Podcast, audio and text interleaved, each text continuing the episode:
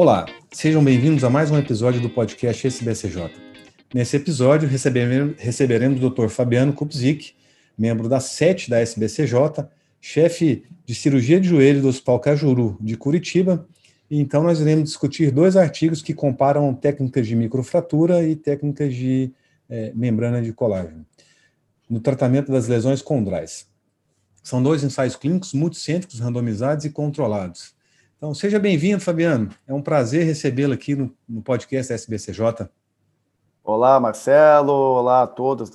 É um prazer é, estar presente, poder é, avaliar esses dois trabalhos, comentar um pouquinho também da nossa experiência. Agradeço a SBCJ pelo convite. E vamos lá, Marcelo. Fabiano, para a gente iniciar, queria que você fizesse uma breve introdução sobre as possibilidades de tratamento das lesões condrais de acordo com os critérios que você acha importante, quais seriam essas possibilidades aí, só para situar excelente, os nossos excelente, ouvintes?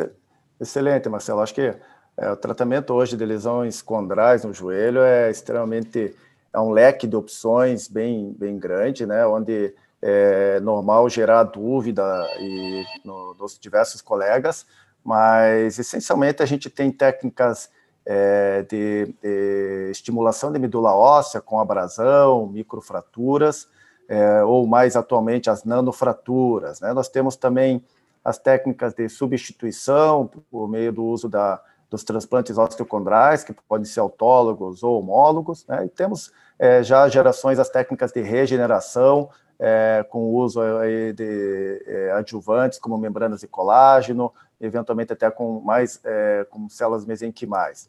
É, a indicação, lógico, fica muito, é, não é tão simples de você definir. Eu acho que o tamanho é um fator importante, claro, onde você vai é, procurar, conforme o tamanho, a localização da lesão, é, optar por uma técnica ou outra.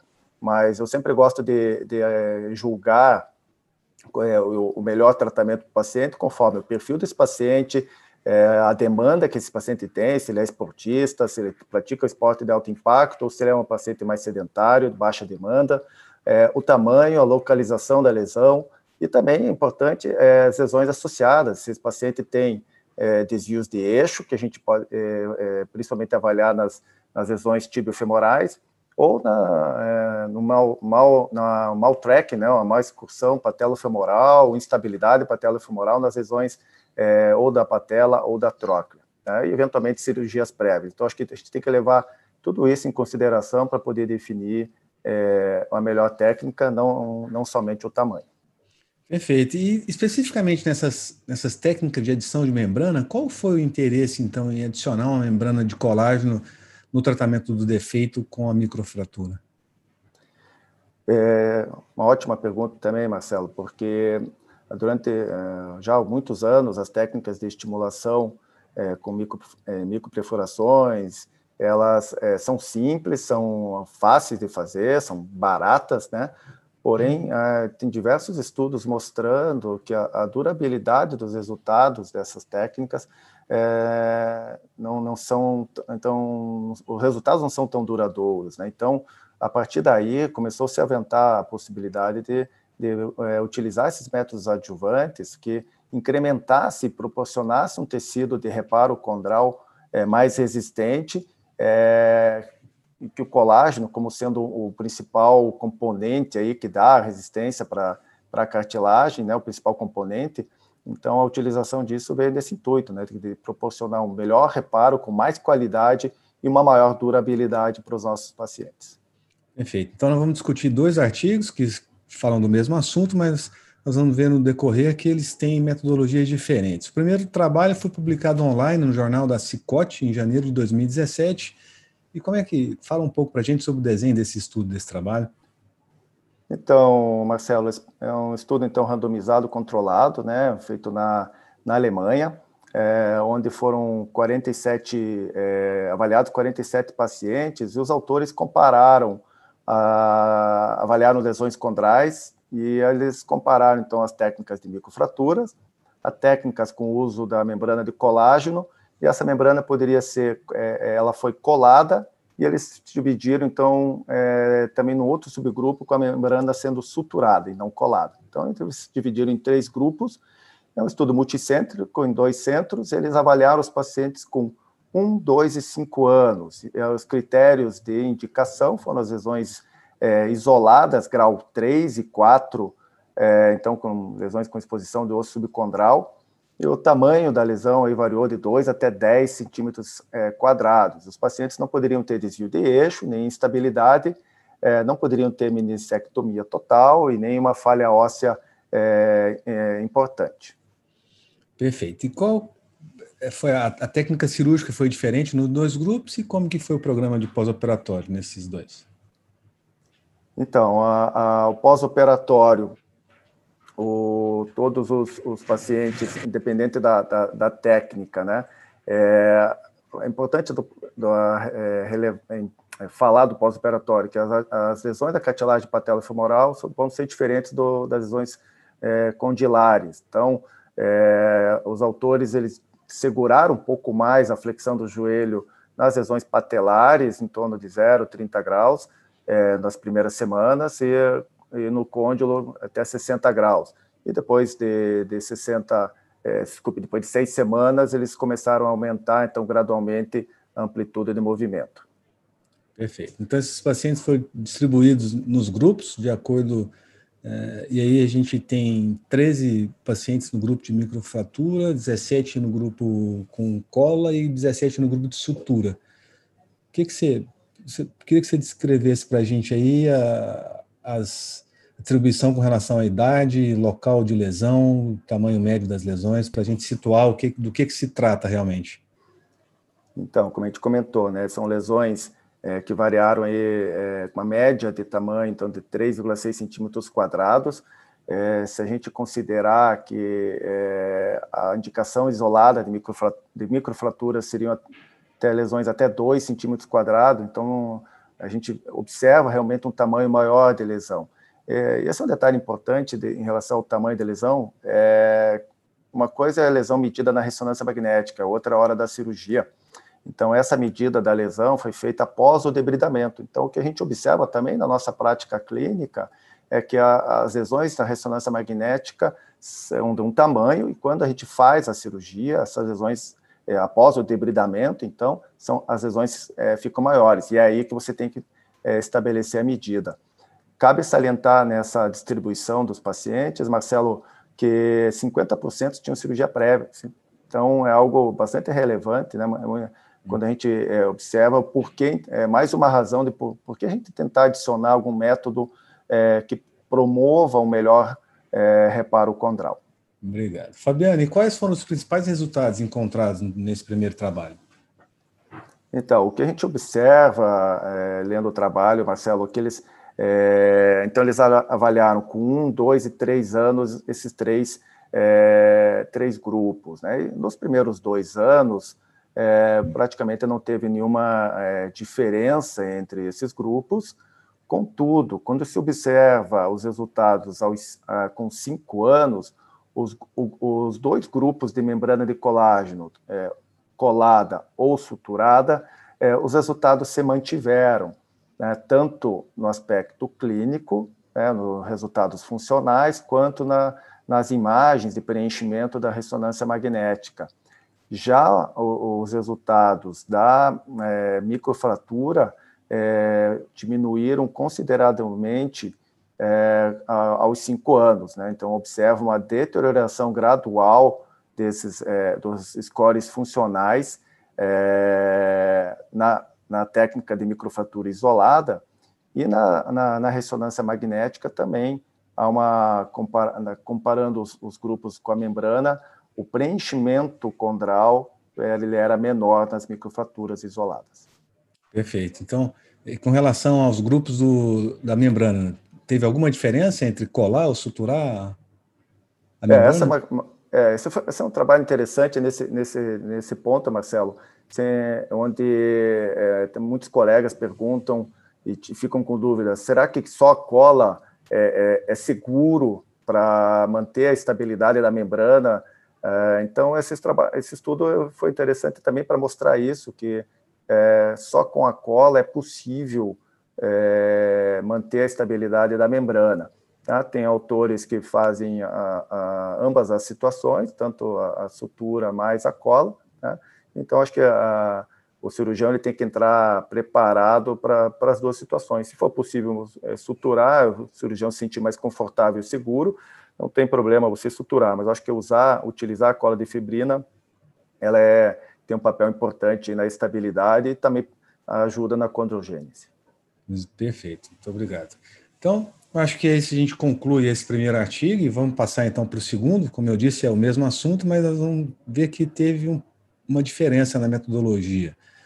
Então, esse trabalho é um trabalho multicêntrico também, coreano, publicado online na Arthroscopy em dezembro de 2019, que apresentou é, o objetivo, se você puder falar para a gente, Fabiano, o objetivo e o desenho desse estudo, como é que ele foi desenvolvido? Vamos lá, Marcelo. Sim, esse paciente então feito na, é, esse estudo feito na, na Coreia do Sul, acho que a, a Coreia tem publica bastante é, é, artigos de técnicas regenerativas, estudos de cartilagem. Então acho que é, tem uma, é um país que tem uma provavelmente uma legislação que permite de uma maneira é, usar e fazer as técnicas de maneira mais é, mais corriqueira. Então o objetivo desse estudo é, foi avaliar o tratamento da, dos defeitos condrais é, utilizando uma membrana, ou, uma, uma, membrana de colágeno, né, é, vamos ver no estudo, é, comparado com também comparando com as microfraturas. Tá? Foi um estudo multicêntrico, onde foram 10 hospitais e 12 cirurgiões.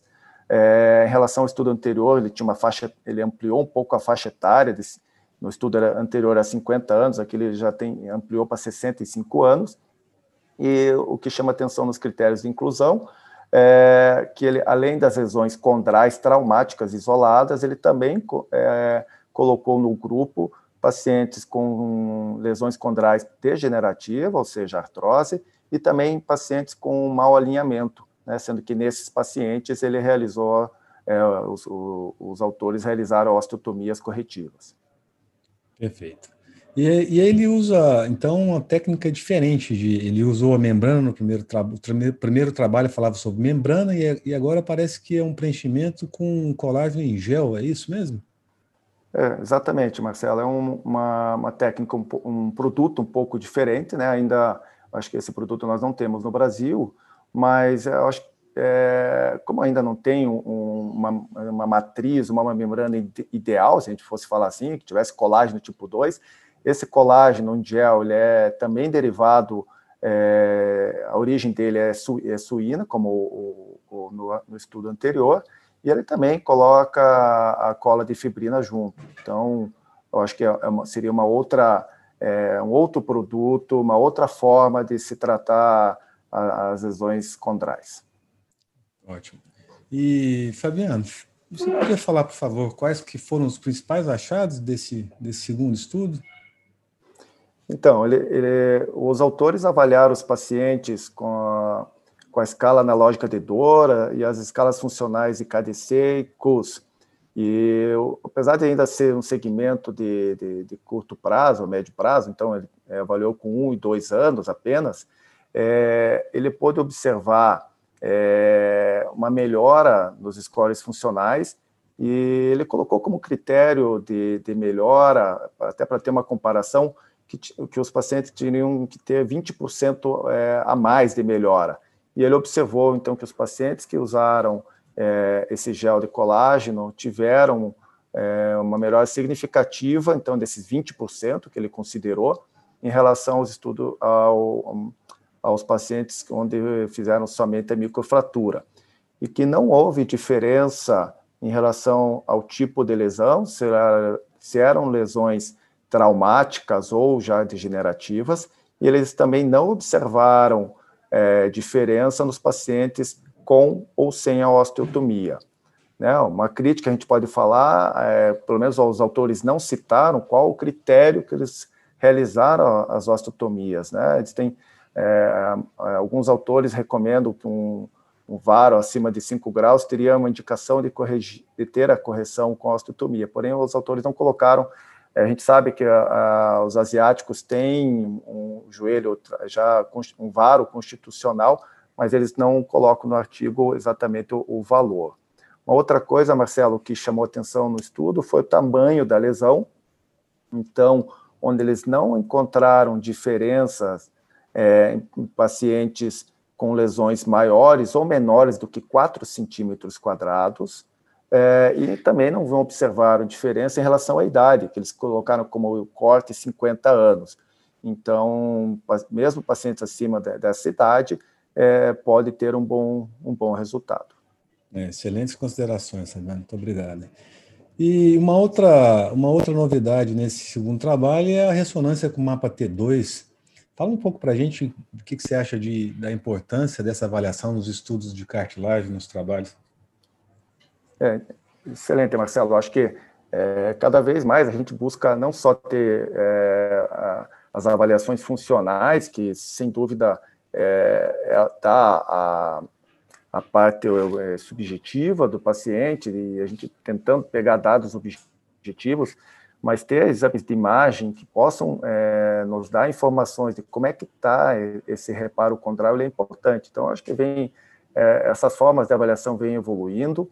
A, a, gente usa como rotina a ressonância magnética, mas o mapa T2 tem é, tem pesado ainda do custo é, é, que tem que ser levado em consideração, mas é uma, uma, uma das formas que a gente pode é, começar a, a, usar mais essa ferramenta para ter ver melhor então a, o preenchimento, a integração é, da nova né, do, do, reparo condral, né? E o que esse estudo é, pôde é, observar que na comparação então do, desse, dessa ressonância em mapa T2 que o, os pacientes tratados com esse, com esse gel de colágeno tiveram um melhor preenchimento e uma melhor integração é, do reparo condral com a cartilagem adjacente. Então, acho que é algo que é, é, é interessante, sem dúvida, e ainda algo a literatura definir é, e cada vez aprimorar as técnicas de avaliação do, do reparo condral, juntamente com a, os scores funcionais extremamente interessante. E lembrando que a alternativa seria um estudo histológico, para você conseguir ver essas características. Então, essa é uma grande sem, vantagem, né? apesar sem, do custo. Sem, sem dúvida, Marcelo. Né? O grande, é, entramos aí numa grande que, questão ética, né? de você é, propor, por, né? você pode fazer, é, propor para o paciente uma, ou um estudo histológico, é, ou uma simples é, artroscopia de second look, né? onde você já poderia ver a qualidade desse reparo, o preenchimento, a consistência, né? É, e quanto e porém se ficaria a dúvida, né? como é que você vai fazer isso, o custo que você teria para fazer, a ética de operar um paciente que o paciente está clinicamente bem, eu vou, vou, fazer a cirurgia, então é, eu acho que usar métodos não invasivos ainda continua sendo é, a primeira linha de avaliação do reparo condral. Muito obrigado, Fabiano. Foi uma honra te receber nesse podcast. Acho que ficaríamos aqui uma, mais de uma hora falando, mas acho que você conseguiu resumir aí com muita clareza e colocou pontos extremamente interessantes e importantes para quem trata os defeitos condrais. Queria te agradecer mais uma vez pela sua participação, pelo, pela disponibilidade e gostaria que você fizesse então as suas considerações finais a respeito desses dois trabalhos. Bom, Marcelo, eu que, eu que agradeço novamente o convite, é uma, uma honra de estar podendo é, contribuir com essa BCJ e com os colegas cirurgiões do joelho do Brasil inteiro. É, eu acho que o que fica, poderia deixar de, de recado, acho que é ter a mente aberta para novas, é, novas técnicas, né? É, acho que os estudos mostraram que a técnica de microfratura, pô, é, ela tem um espaço ainda, o paciente é de baixa demanda, mas lesões, é, lesões pequenas, menores que 2 centímetros, acho que é, pode ser feito assim, mas a gente tem que avaliar esse paciente de uma maneira um pouco mais ampla, não apenas o tamanho da lesão, é, fica aí a dica, né, cuidado com lesões, é, o tamanho na ressonância, as lesões geralmente são maiores quando você faz, vai fazer o tratamento, é, e estar tá atento ao perfil do doente, às lesões associadas que esse paciente pode ter, né? tanto lesões ligamentares, desvios de eixo, é, instabilidade patelar. Eu acho que são, são situações que tem, quem vai tratar a cartilagem tem que estar tá observando de maneira é, muito mais minuciosa. E, então, mais uma vez, aí agradeço e fico à, à disposição dos colegas, depois quiserem mandar perguntas, e à disposição para responder. Obrigado a todos. Muito obrigado. Esses artigos vão ser colocados junto com o podcast do Fabiano no site da SBCJ, pedir que todos possam acessar e dizer que as opiniões expressas nesse podcast não representam necessariamente a opinião da SBCJ. Muito obrigado.